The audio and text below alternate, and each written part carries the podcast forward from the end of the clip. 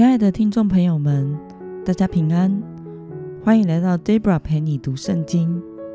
今天是二零二一年八月六号。今天我所要分享的是我读经与灵修的心得。我所使用的灵修材料是每日活水。今天的经文在罗马书二章一到十一节。感谢主，让我今天还可以录 Podcast。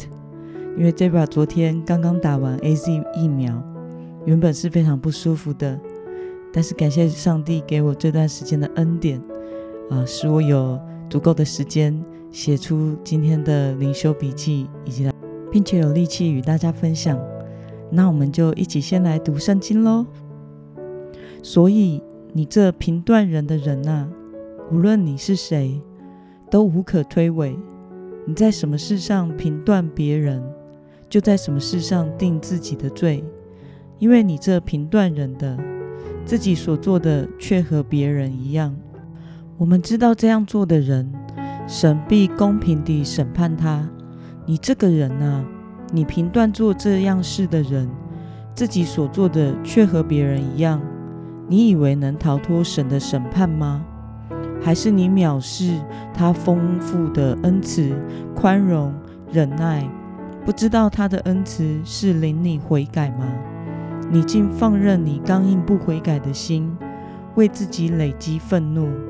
在愤怒的日子，神公义的审判要显示出来，他要照个人的行为报应个人。凡恒心行善、寻求荣耀、尊贵和不能朽坏的，就有永生报偿他们。但是那些自私自利，不顺从真理，反顺从不义的人，就有恼恨、愤怒报应他们。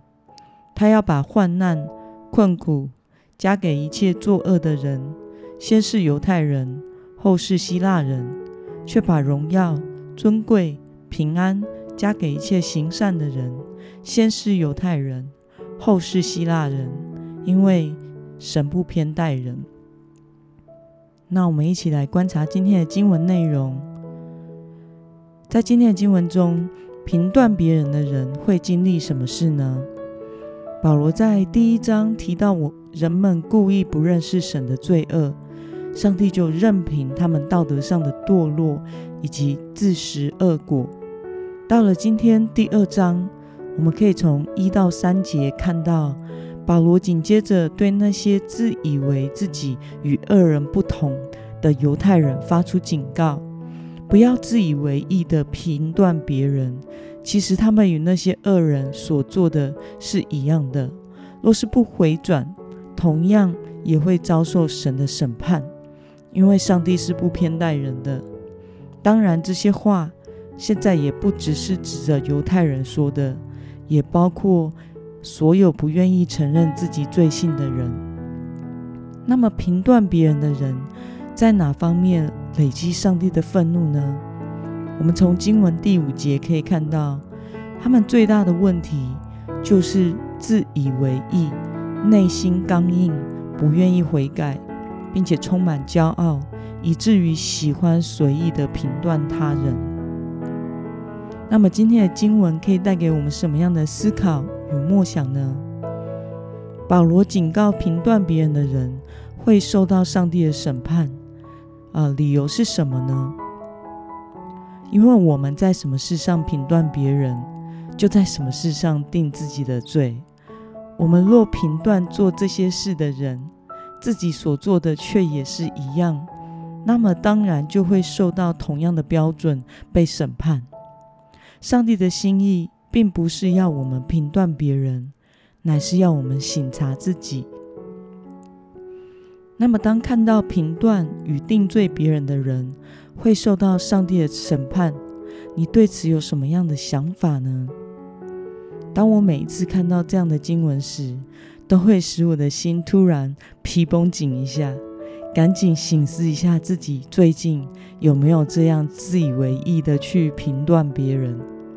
我想，作为一个基督徒，我们不只是要在灵性上追求认识神，受圣灵的管理，不被私欲牵引，不违背真理行事。另外，我们还需要有一颗谦卑的心，省察自己，为人祷告，归荣耀与神的态度，这才是属耶稣基督的生命。那么，今天的经文可以带给我们什么样的决心与应用呢？轻易评断定罪他人的时候吗？为了能除去心中的顽梗与不愿意悔改的心，你要如何下定决心呢？我想，越是自自以为是的人，自视甚高的人，就越容易自抬自己，贬低别人。在路加福音十八章十到十四节，描述了两个人在圣殿中的祷告。有两个人上殿里去祷告，一个是法利赛人。一个是税吏，法利赛人站着，自言自语的祷告说：“神啊，我感谢你，我不像别人勒索、不义、奸淫，也不像我旁边这个税吏，我一个礼拜进食两次，把我所得的都捐上十分之一。”那税吏远远的站着，连举目望天也不敢，只捶着胸说：“神啊！”开恩可怜我这个罪人。我告诉你们，这人回家去，比那人倒算为义了。因为凡自高的，必降为卑；自卑的，必升为高。因此，在我们生命中还不成熟的时候，都是很容易如此评断别人的，会觉得我才不会像他那样呢。我会记得自己与上帝的约定。或是我会记得圣经中是怎么写的。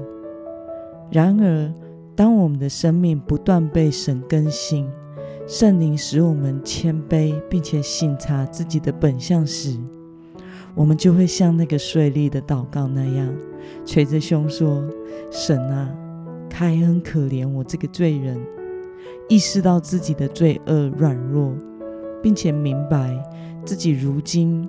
没有被审判，是因为上帝的恩典。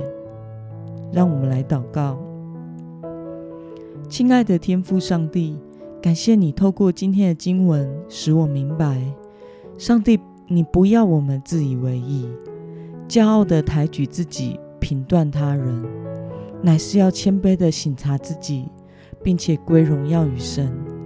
求主赦免我，时常会忘记这个真理。而在心中有评断的意念，求主帮助我时常的亲近你，不被私欲所牵引，并且有一颗警醒、谦卑、省察自己的心，看见自己的软弱，并看到别人的优点，凡事归荣耀与神。求主使我时常纪念我所拥有的一切，都是来自于你的恩典。奉耶稣基督的名祷告，阿门。